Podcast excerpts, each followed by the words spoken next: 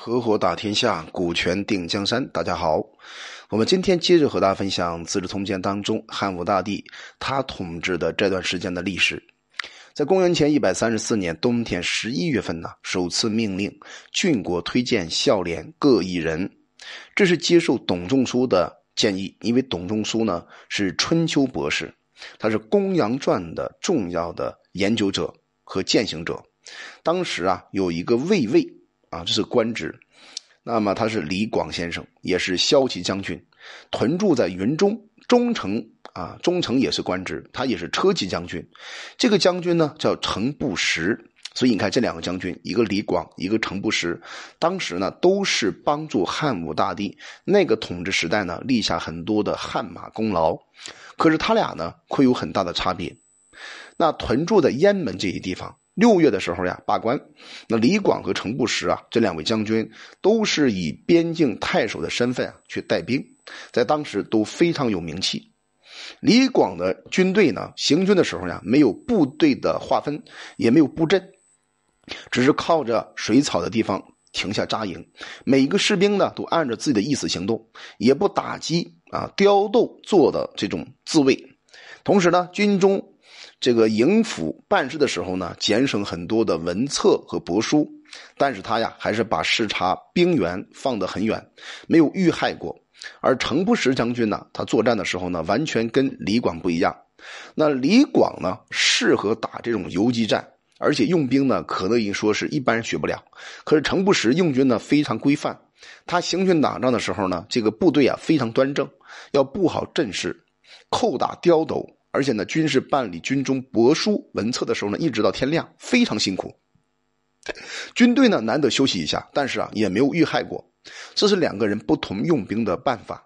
那我请教一下，如果你是老板，你是喜欢用李广还是用程不识呢？我们说一下啊，程不识用兵啊，非常的严格啊，治理也非常非常严谨。但是李广呢，不懂得更好的治兵，可是他带兵带的非常好，都能获得很好的胜利的结果。当时程不识就讲说，李广的军队啊，管理非常简易，也非常啊宽松。如果敌人突然之间进犯，就无法阻挡。可是啊，他的士兵都非常轻松，也很快乐，都愿意为李广去战死。而我的军队啊，管理虽然非常繁琐，也很苛扰，可是敌人呢，也没有办法进犯于我呀。只是两个人呢，各有优势，各有劣势。可是匈奴部队啊，非常害怕李广的战略。而更多的士兵呢，也特别愿意追随李广，那都认为追随程不时呢，感觉很苦恼，因为太累太辛苦了。这里边呢，司马光先生做了一个批准，他认为李广在带兵方面是有问题的。所以我们听过一句话叫“李广难封”，就是没有办法封为封侯，也是最后啊李广先生自杀的主要的原因。司马光说呢，《易经》上讲，军队的出动呢要谨守军令，军令不善的话呢，会带来凶害。这句话是说啊，治理众多的兵员而不使用法令的话呢，没有不带来凶害的。李广带兵啊，让士卒人人都感到很方便、很快乐。以李广的才能是可以这样做的，但是李广的做法是不可以学习的，没有办法复制嘛？为什么呢？因为后人要像他一样的才能，才能够这个做到带兵，是吧？但是要做到他这一步呢，是很不容易的。何况跟他同同时的还有很多很多将军的人呢，更不可能像李广一样的才能。一般的士兵的本性呢，都是喜欢安逸，而看不清身边的灾祸。士兵啊，既然把程不识看成这个繁琐苛扰，乐意追随李广，就是有可能会仇视长官而不服从命令。可见呢，军律啊简易疏略所带来的灾害是很可怕的，不只是像李广军队一样无法抵御敌人突然的进攻，所以说呢，打仗的事啊是要靠严厉的才能完成的。身为大将的人呢，只有严格行事，才能够把军队治理好。所以呢，效法程不识才是正确的做法，效法李广呢，可能最后都会灭亡。你看司马光，他是一个守旧派。相对比较迂腐，他以这种思维方法判断出来说，李广在带兵方面可能只有他一个人能做得到，他的方法是没有办法复制的。那程不识先生呢，他带兵比较规范，这种方法是可以复制的。所以我们经常讲说李广难封啊，因为他带带部队的什么庶几啊，所以他就没有办法封侯。因为他的方法是不能被复制的，也不是汉武大帝看不上李广，是两码事儿。对吧？那到了夏天四月份的时候呢，赦免天下。五月份呢，下了一个诏令，推荐品德贤良、有文学才能的人，由汉武大帝啊亲自测问和把这个选拔。到了秋天七月份的时候呢，癸未日啊就发生了日食。那我们接下来呢就讲到了《通资治通鉴》的第十八卷。到了汉武大帝啊这个时候，就是公元前一百三十三年冬天十月份呢，汉武大帝到了雍州巡行，祭祀当时武帝之神。有一个人叫李少君，这个人呢用祭祀灶神可以长寿不老的方式啊觐见了汉武大帝。汉武大帝呢非常尊重这个李少君啊。李少君呢是已故的深泽侯舍人，隐藏他的年龄和生长的地方。他以长生不老的方术啊游遍诸侯。他这个人呢没有妻子，没有儿女。但为什么司马光把李少君的事儿放在这个阶段上说呢？因为我们知道啊，这个汉武大帝他有一个喜好，就是好方术、好仙、好神，这一点呢，有点像秦始皇是一模一样的。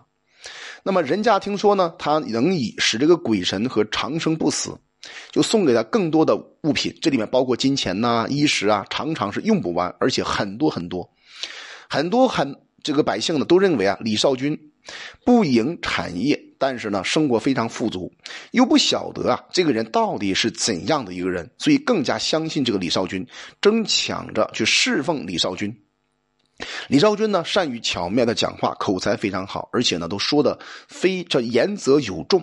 可见呢，不管是古代还是今天，我们看一看啊，那些真正号令人心、蛊惑众心的人呢，都是像李少君这种人。对吧？今天有没有啊？当然有。你看看，像过去我们知道有一个人叫练法轮功的人，他不也是一种典型吗？也姓李呀。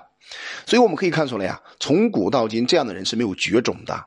可是他真正接触到了皇上，就是最伟大的决定天下的人，就是汉武大帝嘛，对吧？那这是一个很危险的信号。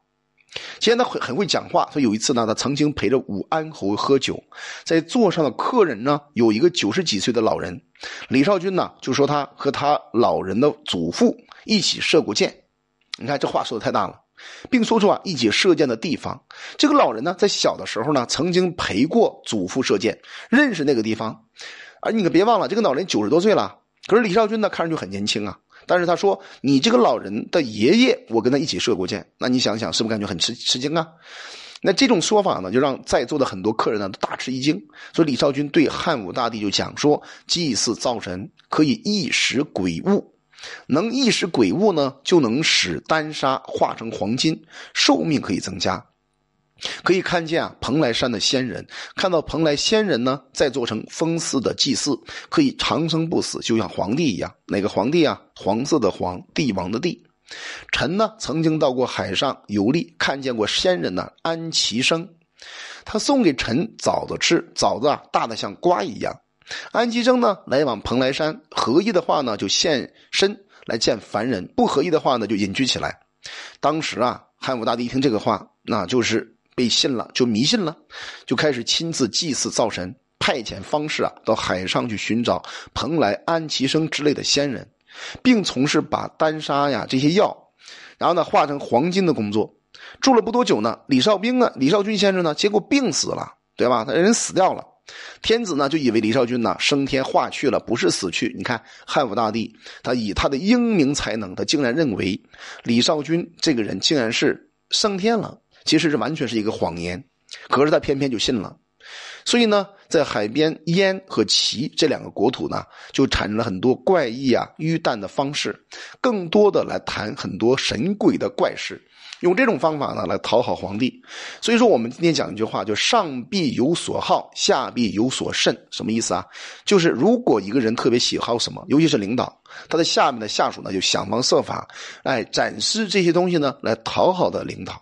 那么汉武大帝就有这个特性，也是他能够让当时汉文帝、汉景帝把这个国家做得非常好。可是通过他呢败家的一个主要的原因吧。所以当时有一个伯人呢叫妙计，向皇上说啊，祭报啊祭祀太医神，太医神的方策，就说天神中啊最高的贵的神呢是太医神，太医神的祭祀呢是武帝之神。于是啊。汉武大帝在长安东南郊就建立了一个太医神庙，哎，从中我们可以看出来啊，那么汉武大帝开始他求仙拜佛的这种路途，他已经开始慢慢的走向了另外一个极端。他未来会怎么走呢？我们将会在下一集音频当中帮助大家分享。